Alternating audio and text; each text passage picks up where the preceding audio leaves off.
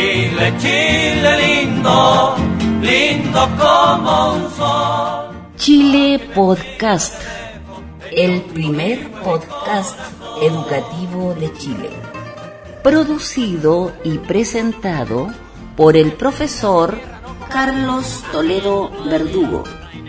Cordiales saludos desde San Fernando, sexta región de Chile. Chile, Chile, Chile. Afírmese en las espuelas y eche la manta pa'l lado. Bienvenidos a la edición 339 de Chile Podcast. En esta oportunidad presentamos el séptimo programa dedicado a historia y ciencias sociales de primero medio, con el siguiente tema, Unidad 2, Sistema Urbano Rural. En la lectura bíblica tenemos el Salmo 78, cuarta parte. Como siempre, esperamos que estos podcasts sean del agrado de todos ustedes.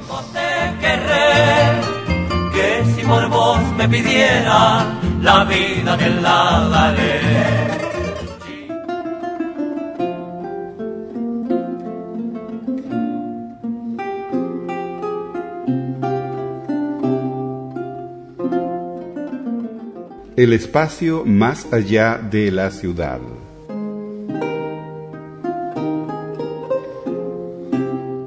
Primero, el espacio rural.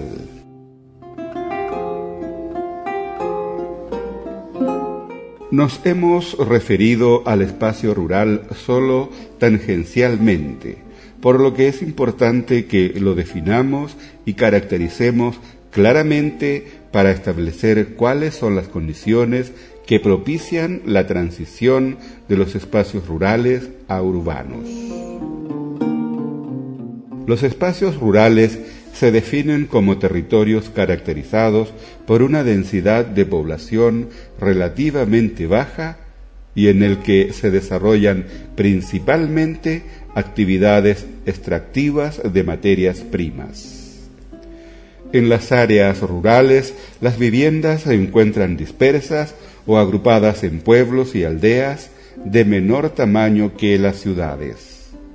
Considerando la clasificación utilizada por el Instituto Nacional de Estadísticas, INE, los pueblos tienen entre 2.001 y 5.000 habitantes, mayoritariamente dedicados a actividades primarias.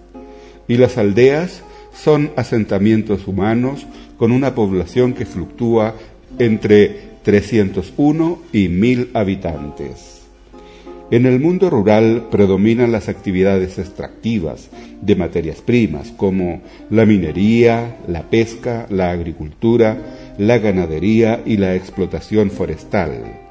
De las áreas rurales, las dedicadas exclusivamente a la agricultura y ganadería reciben el nombre de campo, donde existen grandes extensiones de cultivos y pastizales trabajados por pocas personas, de acuerdo a los calendarios anuales para cada tipo de cultivo.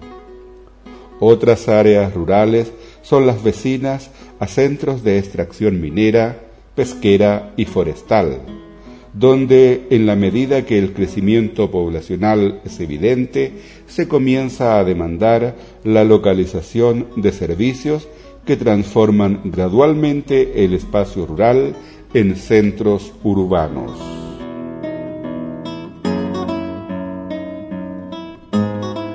Características de los asentamientos rurales en Chile. Primero, poseen una baja densidad de población. Segundo, predominio de actividades económicas del sector primario.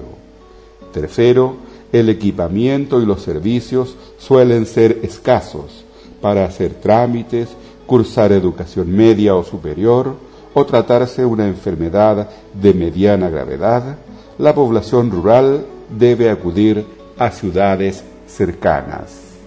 Cuarto, albergan menos construcciones humanas que los asentamientos urbanos y utilizan la mayor parte de la superficie para desarrollar actividades productivas. Quinto, se distinguen por la multiplicidad de usos del suelo. faenas agrícolas y ganaderas, explotación de yacimientos mineros y de recursos forestales.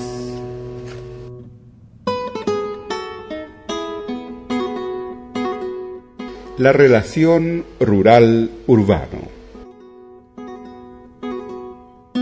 Las áreas rurales son zonas de extracción de recursos, potenciando el desarrollo del sector primario, en tanto que en las áreas urbanas priman las actividades industriales y de servicios correspondientes al sector secundario y terciario de la economía.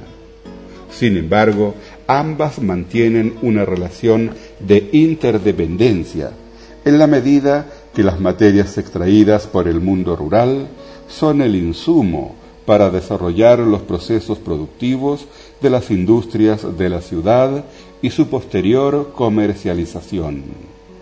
Al mismo tiempo, los espacios rurales requieren de la tecnología, un servicio que la ciudad provee.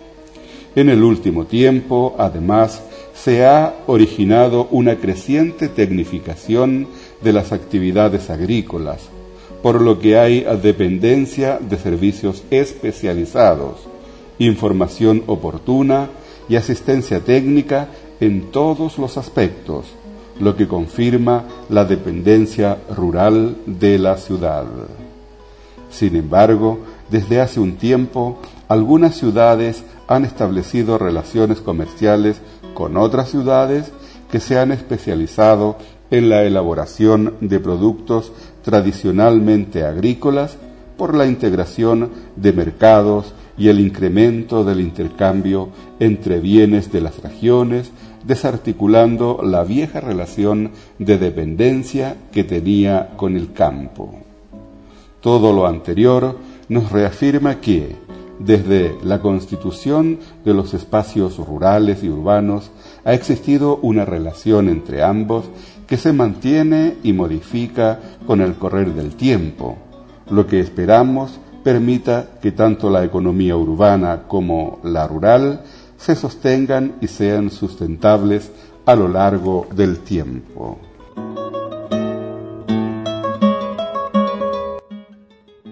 Los sectores económicos son los siguientes.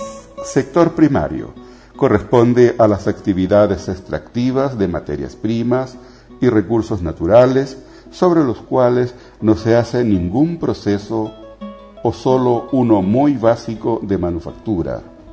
Este sector incluye las actividades mineras, las pesqueras, agrícolas y forestales. Sector secundario es el que concentra algunas actividades industriales y de manufactura, incluyendo a la industria generadora de electricidad, gas y agua potable, la construcción también pertenece a este sector. Sector terciario de la economía. Es el área menos visible y sin embargo la más importante de la economía actual y está referida a los servicios que potencian el desarrollo de los espacios, preferentemente urbanos como el transporte, educación, financieros, gubernamentales y comercio.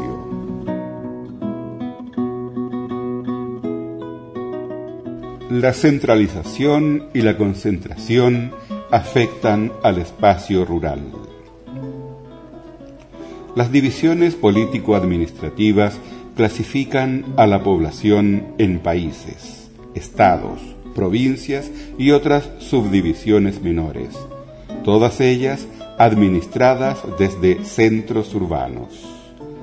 Es allí donde se concentran jueces, legisladores, militares y funcionarios de Estado y gobierno, organizados en instituciones que regulan administrativamente la vida del territorio rural, tomando desde allí las decisiones que la afectan. Por ello se hace imprescindible descentralizar la labor administrativa, manteniendo representantes en los espacios rurales que actúen como mediadores frente al gobierno para presentar las necesidades de la comunidad donde habitan. Es importante que se llegue a la real descentralización y no sólo a la desconcentración. La diferencia es que en el primer caso se fomenta la capacidad de autogestión de un territorio de manera que éste sea autónomo para resolver situaciones administrativas y de ordenamiento respetando la Constitución, leyes y disposiciones del territorio nacional donde se encuentren. En cambio, la desconcentración solo apunta a contar con representantes de la autoridad central, pero que no pueden tomar decisiones importantes a nivel local sin consultar al organismo de mayor jerarquía. En este caso, los problemas de los espacios rurales se perpetúan en el tiempo sin la posibilidad de hacer más expedita y autónoma la vida del grupo humano que allí reside.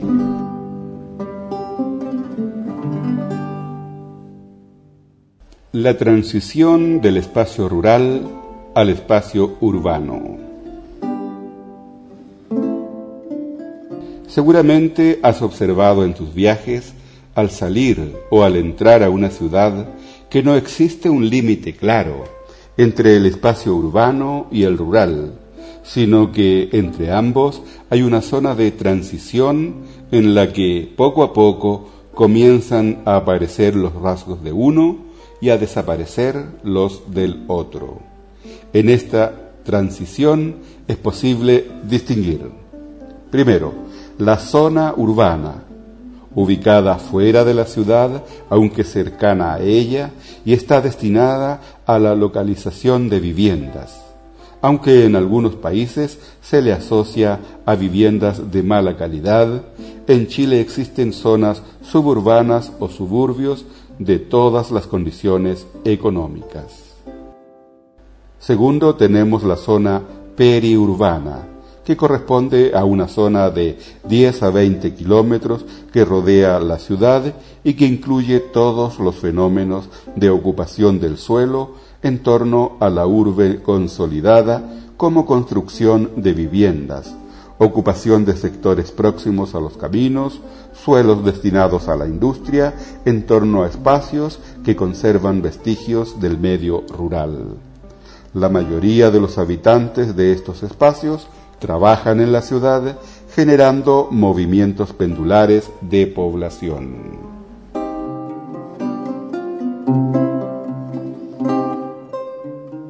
Conectividad y aislamiento. ¿Qué facilidades tienes para llegar al pueblo más alejado de tu región? ¿A la ciudad más próxima? ¿A la capital comunal o provincial e incluso a la regional. A veces lugares muy próximos, al menos en el mapa, son virtualmente imposibles de visitar porque no hay caminos o vías que los conecten. Estas situaciones afectan el desarrollo y pueden ser verdaderos obstáculos para la integración económica interna de la región y externa con el resto del país y con regiones de otros países.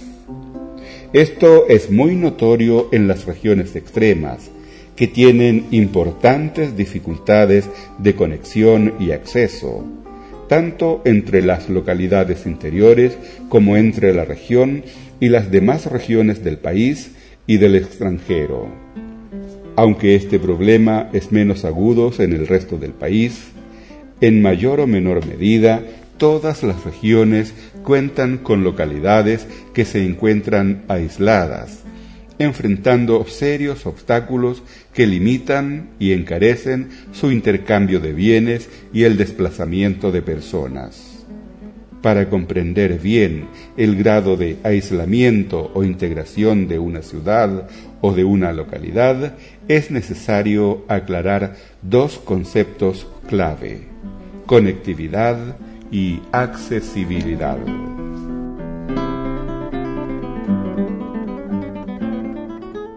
La conectividad. Este concepto se refiere a las conexiones de una localidad o conjunto de localidades entre sí y con el exterior, es decir, a los caminos y vías que unen las ciudades, pueblos y aldeas. En nuestro país, la conectividad de las localidades se da principalmente a través de vías terrestres, salvo en la zona austral, donde se hace en gran parte a través de rutas marítimas y aéreas. Un modo de analizar la conectividad de una región, una provincia o una ciudad en particular es contar en un mapa los caminos y rutas que las conectan con otras zonas. Una localidad que tenga muchas conexiones posee una conectividad compleja. Otra que posea una sola conexión, una conectividad simple, y la que no posea conexiones se encuentra aislada. Teniendo en cuenta estos criterios, es posible analizar la conectividad nacional e internacional de una región contando el número de conexiones con el resto del país y con otros países. También se puede analizar la conectividad interna de una región contando las conexiones de cada localidad. En este caso es conveniente recurrir a un indicador, pues nos permitirá conocer con mayor exactitud el grado de conectividad de la región. Uno de estos indicadores es el índice beta, que refleja la conectividad interna de una región a través de los caminos y carreteras sin considerar las redes ferroviarias, las rutas aéreas y las marítimas. El índice beta expresa el promedio de vías de conexión con que cuenta cada localidad de una región determinada. Los valores inferiores a 1 indican que algunas localidades no tienen vías de conexión. Los valores iguales a 1 que en promedio cada localidad cuenta con una vía de conexión y los que tienen valores entre 1 y 3 muestran una red compleja de conexiones donde algunas o todas las localidades cuentan con más de una vía de conexión.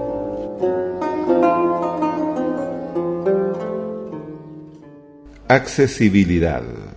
Para tener una opinión más clara respecto del grado de aislamiento o integración de una región, no basta saber si todas las localidades están conectadas al sistema vial de la región.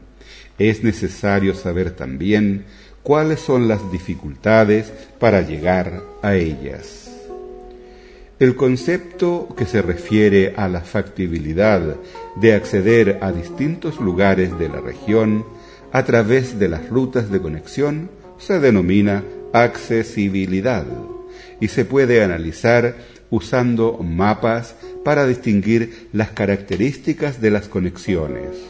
Autopista, vía pavimentada, camino ripiado, camino de tierra, huella, ruta marítima y la posición relativa de las localidades, las ubicadas en el centro son en general más accesibles que las que se encuentran en los extremos y las vías pavimentadas más expeditas que los caminos ripiados.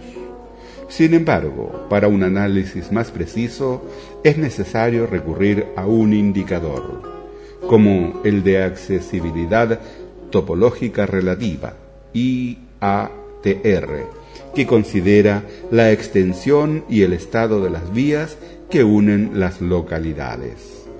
Este índice nos permite ordenar y comparar todas las localidades de una región en función de su accesibilidad y saber cuáles presentan dificultades de acceso dentro de una región.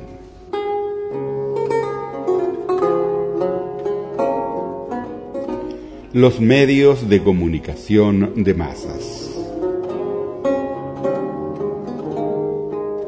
El aislamiento que afecta a muchas localidades hoy ha sido superado por el avance de las comunicaciones, correo, teléfono, y por los medios de comunicación de masas, que han logrado mantener en contacto zonas que en otro tiempo permanecían completamente aisladas durante buena parte del año.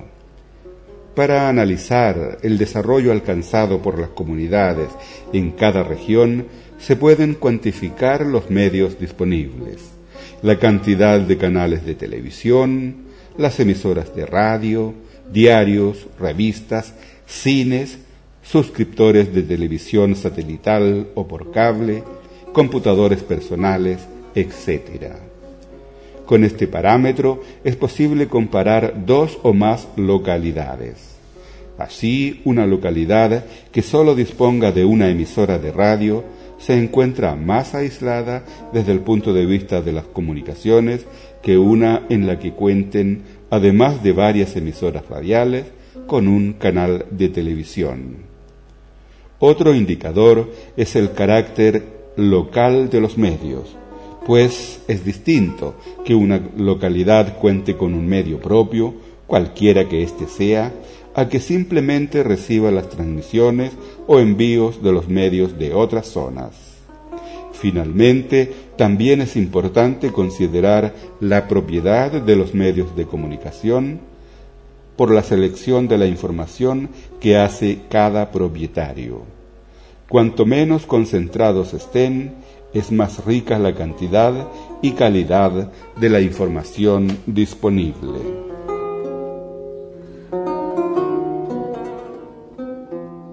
El índice de accesibilidad topológica relativa determina la facilidad para llegar a una localidad determinada a través de la infraestructura vial, desde distintos puntos de la región.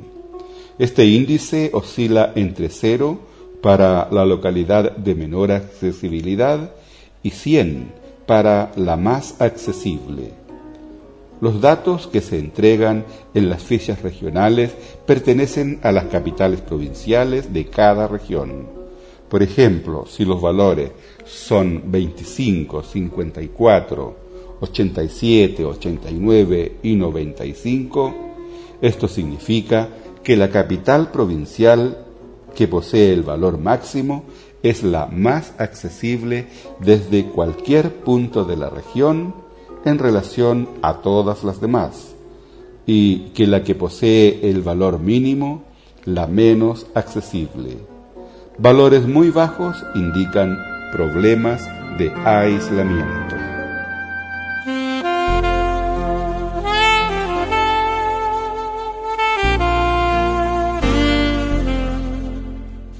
Ahora en Chile Podcast, un importante mensaje de la palabra de Dios.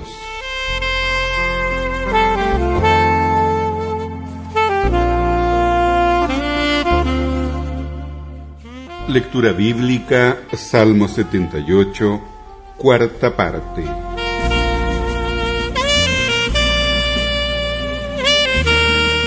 Pero le lisonjeaban con su boca y con su lengua le mentían, pues sus corazones no eran rectos con él, ni estuvieron firmes en su pacto.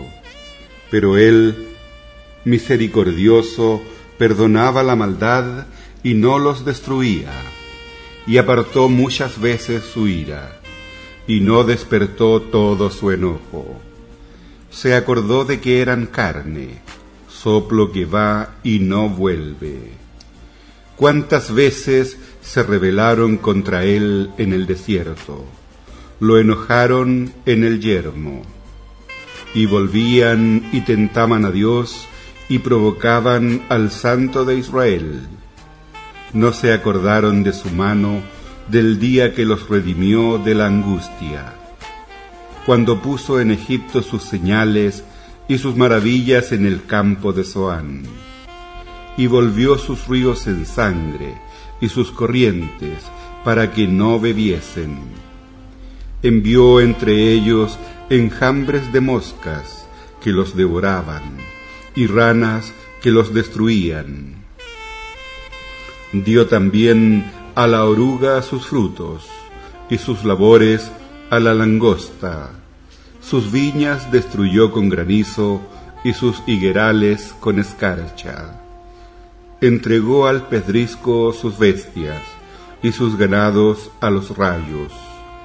Envió sobre ellos el ardor de su ira, enojo, indignación y angustia, y un ejército de ángeles destructores.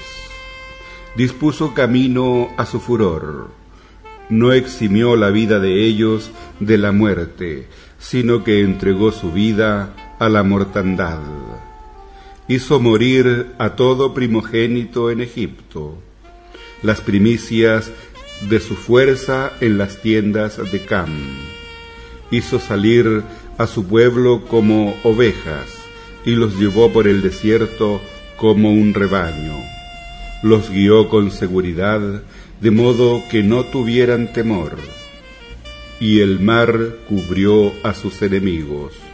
Los trajo después a las fronteras de su tierra santa, a este monte que ganó con su mano derecha. Echó las naciones de delante de ellos.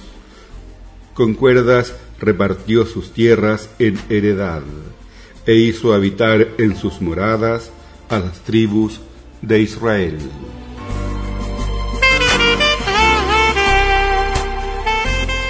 Hemos leído de la Santa Biblia Salmo 78, tercera parte.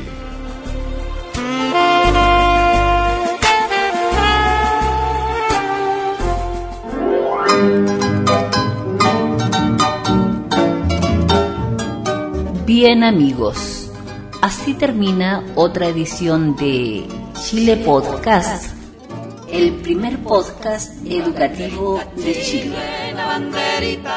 Cordiales saludos desde San Fernando, sexta región de Chile, del profesor Carlos Toledo Verdugo. Que Dios les bendiga y será hasta la próxima vez.